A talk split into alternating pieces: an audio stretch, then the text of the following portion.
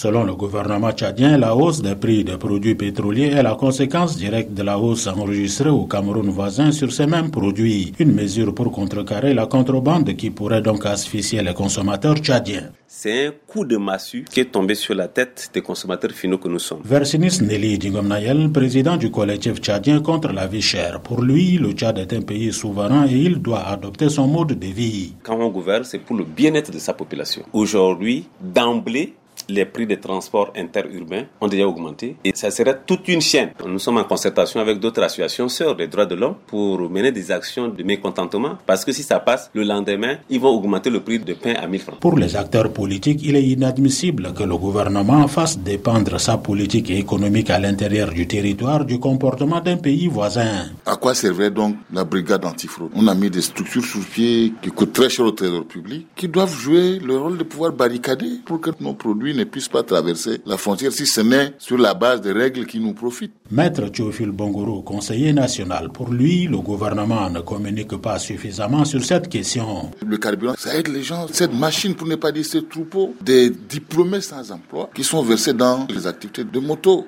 Et le gouvernement aussi n'a pas eu à prévenir la population parce que pour augmenter des pareils denrées, préparer l'esprit des gens qui exercent dans ces secteurs, ce qui n'a pas été fait. Justement, les diplômés en chômage qui deviennent chauffeurs de moto-taxi pour prendre leur famille en charge se plaignent de leur situation. Moi, c'est dû à cette moto-là que je roule et je trouve quelque chose pour la famille. Et voilà, à notre grande surprise, les clients nous fuient. Alors, je ne sais vraiment quoi faire avec ma famille. Quoi. Les gens qui viennent monter Clando, maintenant, ils veulent pas. Ils préfèrent démonter le bus.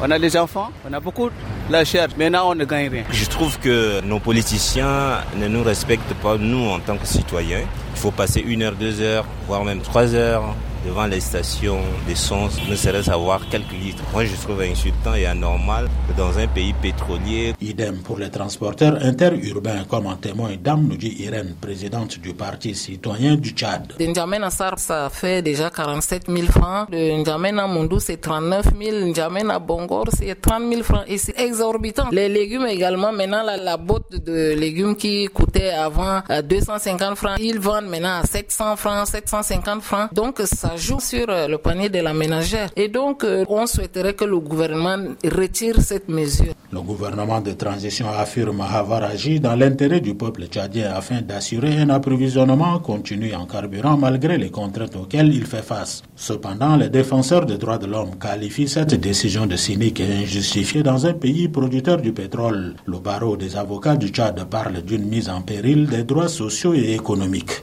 Andrei Corduma Gingar pour VOA Afrique, N'Djamena.